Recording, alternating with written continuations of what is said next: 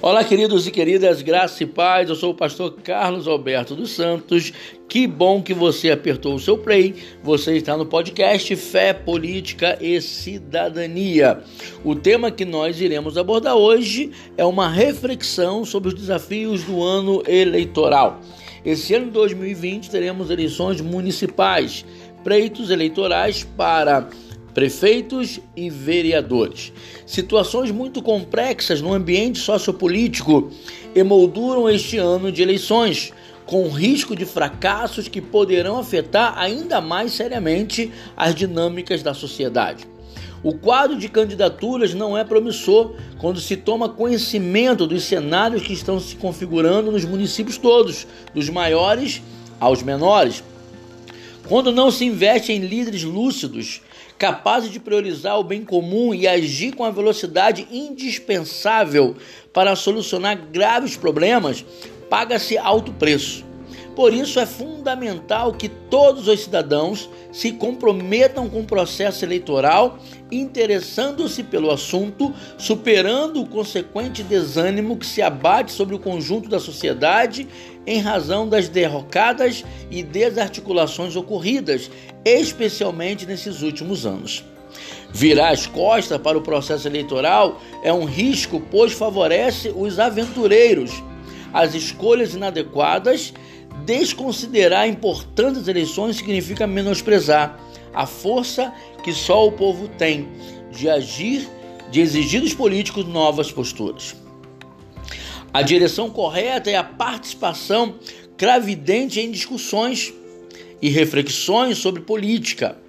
A dedicação a esse tema pode promover uma participação popular mais adequada com a adoção de critérios que favoreçam as eleições destituídas de emocionalismo e, sobretudo, dos interesses partidários e cartoriais que têm marcado o modo de fazer política no nosso Brasil.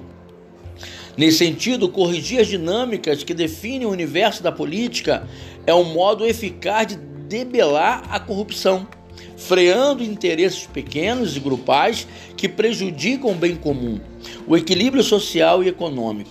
Por isso mesmo, as igrejas, as escolas, a mídia, os segmentos culturais e artísticos, associações e grupos organizados da sociedade civil de todo tipo têm o dever de se mobilizar para que o ano eleitoral não seja marcado pela apatia dos cidadãos. Vale lembrar o que ensina o Papa Francisco, para o cristão é uma obrigação envolver-se na política. Não se pode lavar as mãos como Pilatos.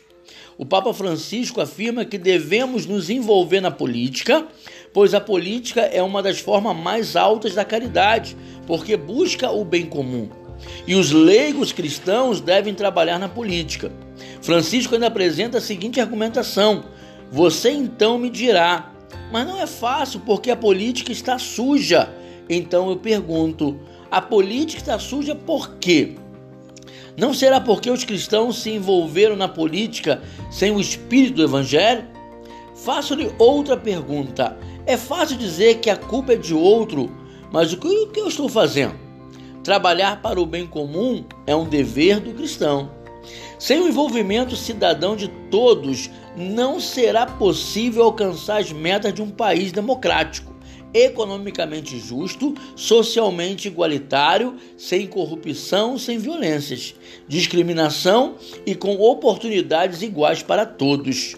Por isso, não se pode abdicar da participação na política. É preciso aonde está sujo para limpar e etapa que precede as eleições, as campanhas eleitorais, é de grande importância para que o voto seja escolha adequada. Para votar bem, é imprescindível conhecer os programas dos partidos, os candidatos e suas propostas de trabalho. Oportuno lembrar também que o dever cidadão não se esgota nas eleições, mas abrange outra fundamental fase, o acompanhamento dos mandatos tecendo culturas e práticas que possam comprometer os governantes a estarem sempre a serviço do povo e do bem comum. Muitas são as iniciativas que agora precisam entrar em cena para a mobilização participativa de toda a sociedade, com a promoção de debates, sabatinas, apresentação e assinatura de cartas de compromisso relacionadas a causas relevantes para a comunidade.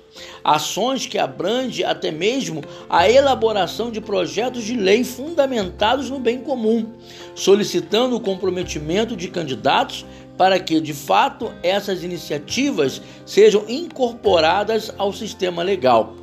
A democracia precisa ser fortalecida e as eleições municipais são uma oportunidade de ouro. Para aproveitá-la, é preciso sair da apatia, promover a participação, conhecer a vida dos candidatos, avaliar se dão conta do recado, se tem competência humanística. Trata-se de um desafio, mas ao mesmo tempo de grande chance para reverter o quadro calamitoso da política brasileira, investindo em mudanças que já são tardias. Espero que você tenha gostado. O podcast de hoje, Fé, Política e Cidadania, tratou de um tema muito relevante reflexão sobre os desafios do ano eleitoral. Que Deus possa abençoar a nossa cidade, o nosso estado e o nosso Brasil. Um abraço a todos em nome de Jesus. Eu sou o pastor Carlos Alberto Santos e você está no podcast Fé, Política e Cidadania.